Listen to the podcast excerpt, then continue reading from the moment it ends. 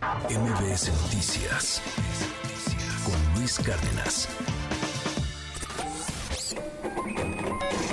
Economía y finanzas con Pedro Tello Villagrán. Querido Pedro Tello, muy buen lunes, buen inicio de clases, ¿cómo estás? Sheila, buenos días, qué gusto saludarte a ti y también a quienes nos escuchan. Una semana que no solamente marca el inicio de clases, sino además también el comienzo de la cuenta regresiva para conocer a los candidatos a la presidencia de la República de la, por lo menos las dos grandes fuerzas este, políticas del país. Sí, Pedro, pues una semana decisiva, de muy interesante lo que estemos viendo en los próximos días. Y pues hoy sin duda el tema, lo más importante en estos momentos, precisamente 8 de la mañana con un minutito, ya estarán sonando las campanas, las chicharras en las escuelas para dar inicio a este ciclo escolar. Y, pues cuéntanos, porque también hay que decirlo, pues esta, estos incrementos en las colegiaturas para los papás que tienen las posibilidades de mandar a sus, a sus pequeñines a eh, colegios privados, pues también, híjole, muy, muy complicado, ¿no? Sí, fíjate que yo no recuerdo un inicio de ciclo escolar tan polémico y difícil como el que estamos arrancando el día de hoy.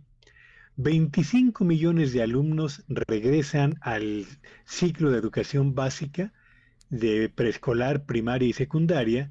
con en medio de dos eh, retos muy importantes. El primero, desde luego, es el impacto de la inflación sobre la economía familiar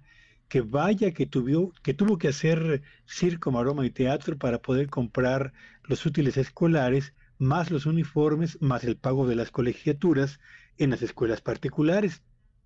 Pero además tenemos el, el otro gran desafío que tiene que ver con el tema de los libros de texto gratuitos. Se estima que de los 25 millones de alumnos que hoy inician actividades, casi 8 millones, es decir, eh, uno de cada tres, va a iniciar este año lectivo sin libros de texto gratuito. Así que estamos frente a un inicio de ciclo escolar verdaderamente muy polémico y particularmente en materia económica, marcado por cuanto a las colegiaturas se refiere Sheila Auditorio, por un incremento en las mismas que fue para este ciclo escolar el más elevado en los últimos 14 años. Desde el año 2009 o desde el inicio del ciclo escolar del 2009,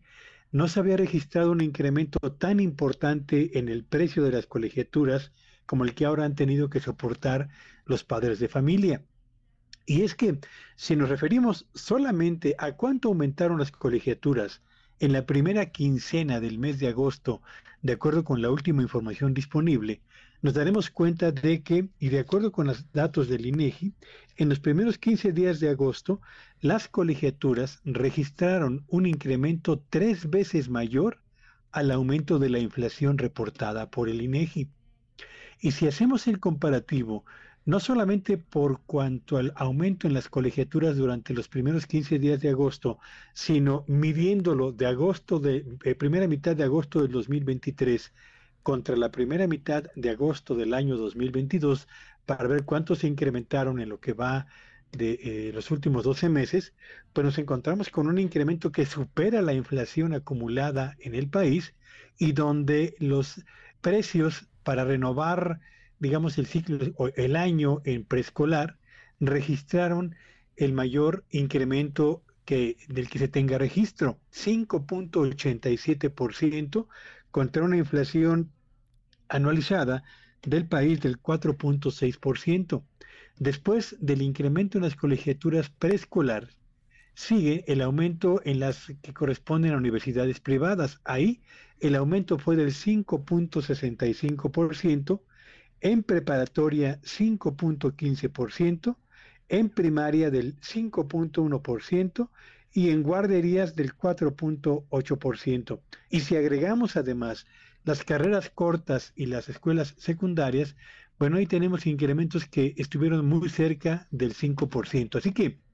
entre el aumento en lo que tiene que ver con libros, con cuadernos, con útiles escolares, más uniformes, más el asunto de las colegiaturas y todo lo que entraña finalmente el inicio del ciclo escolar para las familias que tienen la fortuna de poder pagar para una escuela privada, pues estamos frente al inicio de un ciclo escolar francamente muy polémico y diría yo con un auténtico cerco para la actividad, para la economía de la mayor parte de las familias en el país, Sheila. Sí, Pedro, pues sí, difícil, complicado para las familias este, estos días previos al arranque del ciclo escolar, las compras también de, de, último minuto de los útiles, de todos los materiales que necesitan los chicos para pues ya estar eh, a tono en todas sus materias, también este, este cambio del, del programa educativo, todo lo que conlleva pues eh, esta difícil tarea de la de también repartir los, los libros de texto y te comparto y les comparto a nuestros amigos del auditorio hace unos minutitos que, que la secretaria de Educación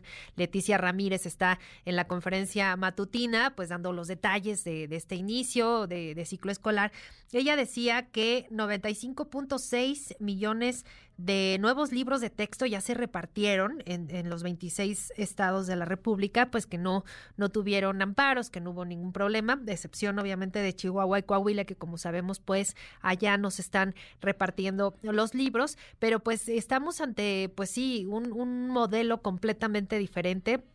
para maestros, también hay que decirlo, y para, y para niños. Así que va a estar eh, pues muy interesante lo que veremos en los próximos días, las primeras evaluaciones, lo que, lo que digan los padres también referente pues a esta nueva modalidad de, estudio de los chicos. Así que pues, y más eh, sumado a, como decías, pues los gastos, híjole, viene, viene mucha información de eso. Sí, va a ser, yo diría, un arranque de ciclo escolar muy interesante no solamente por lo que tiene que ver con materia económica, que bien lo ha señalado, sino porque, eh, fíjate, en México hemos pasado en menos de seis años del ciclo escolar marcado por una reforma eh, que se aprobó durante el sexenio de Enrique Peña Nieto, que eh, se intentó arrancar sin mucho éxito a esta nueva reforma educativa, a este nuevo modelo educativo, que habrá que ver qué resultados va generando en un país donde no hemos tenido desafortunadamente un sistema educativo que responda a las legítimas aspiraciones de las familias, pero tampoco a los requerimientos de un país que requiere tener más y mejores cuadros técnicos para tomar decisiones en los años por venir, Sheila. Pues sí, ahí está, Pedro. Pues muchas gracias por tu comentario. Muy buenos días y te seguimos en tus redes sociales. Sígueme en Twitter, ayer, hoy X, que es arroba Petello y que tengan un espléndido inicio de semana. MBS Noticias con Luis Cárdenas.